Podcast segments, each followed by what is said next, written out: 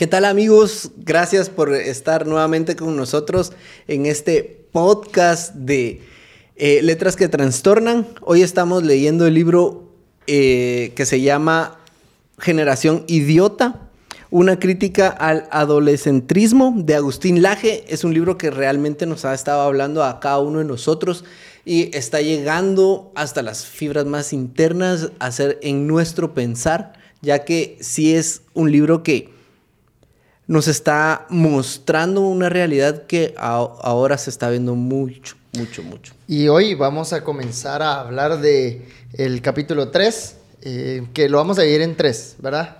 Lo vimos en la frivolidad del idiotismo, la moda, la farándula y la, digitalización.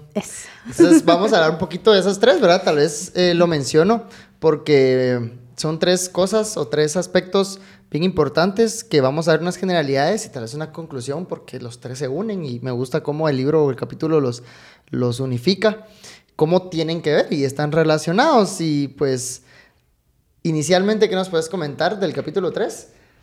Catherine.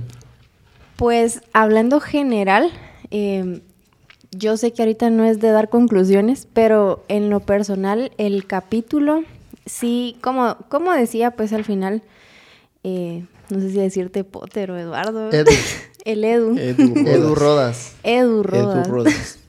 Em, es un libro que nos abre mucho los ojos y, te da la pauta de que hay cosas que, están frente a tus ojos, pero que realmente no, no quieres hacer o el caso, no, no quieres hacerles caso, o preferís decir mejor, mejor no sé nada, con tal de no meterte como en, en un asunto complicado de discusión, de, que yo opino esto y que las demás personas te digan como todo lo contrario.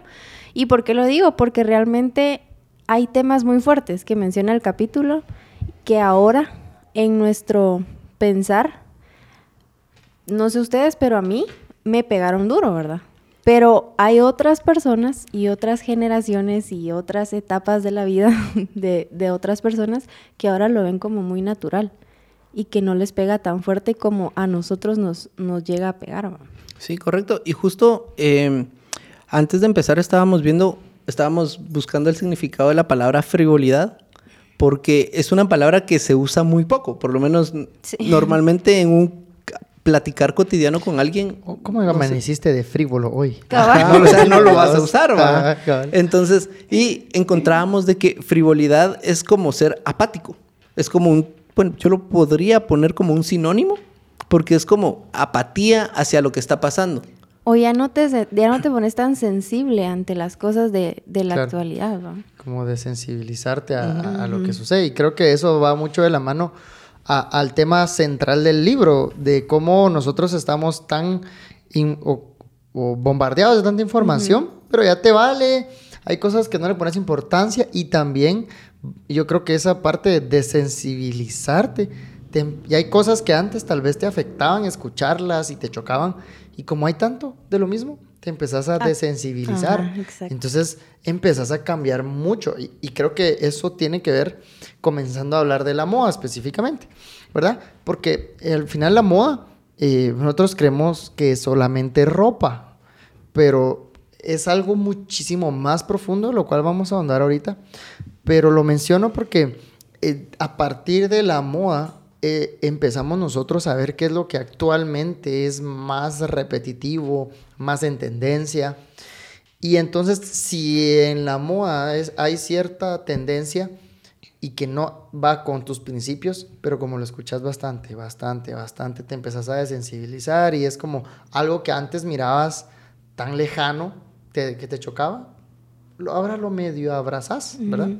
Sí, y algo que, que, me llamaba mucho la atención es de que la moda no es algo que se mantiene como siempre. Constante. Constante, sino que es un, un cambio todo el tiempo.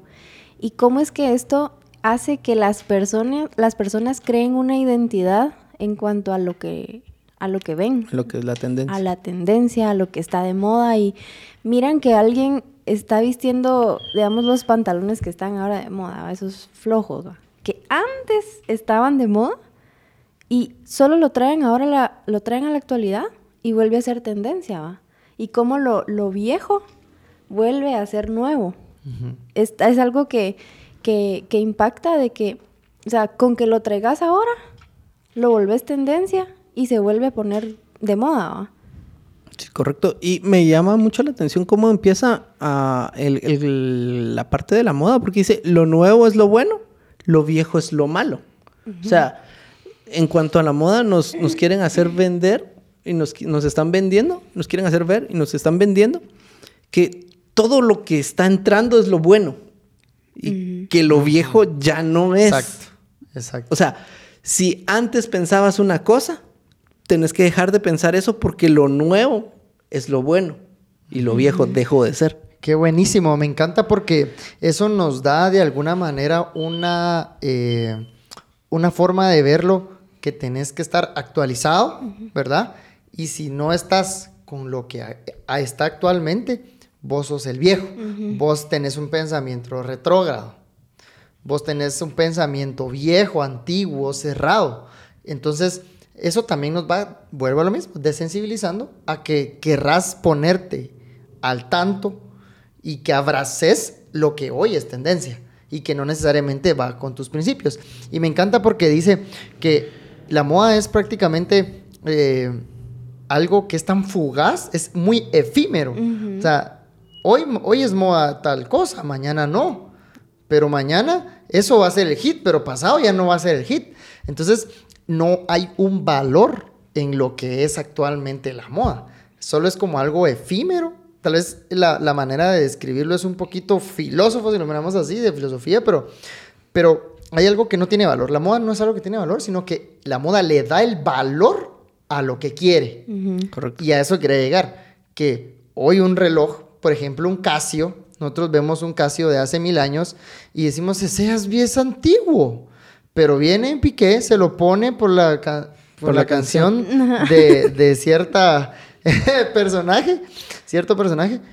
Esa onda es un clásico, ahora está de moda. Entonces, la moda le da el valor a lo que quiere. Y eso es como que lo que le da la fantasía de la moda, ¿verdad? Sí, y, y es bien extraño porque yo recuerdo que cuando era adolescente, ya hace allá por el 2008, lo que era adolescente.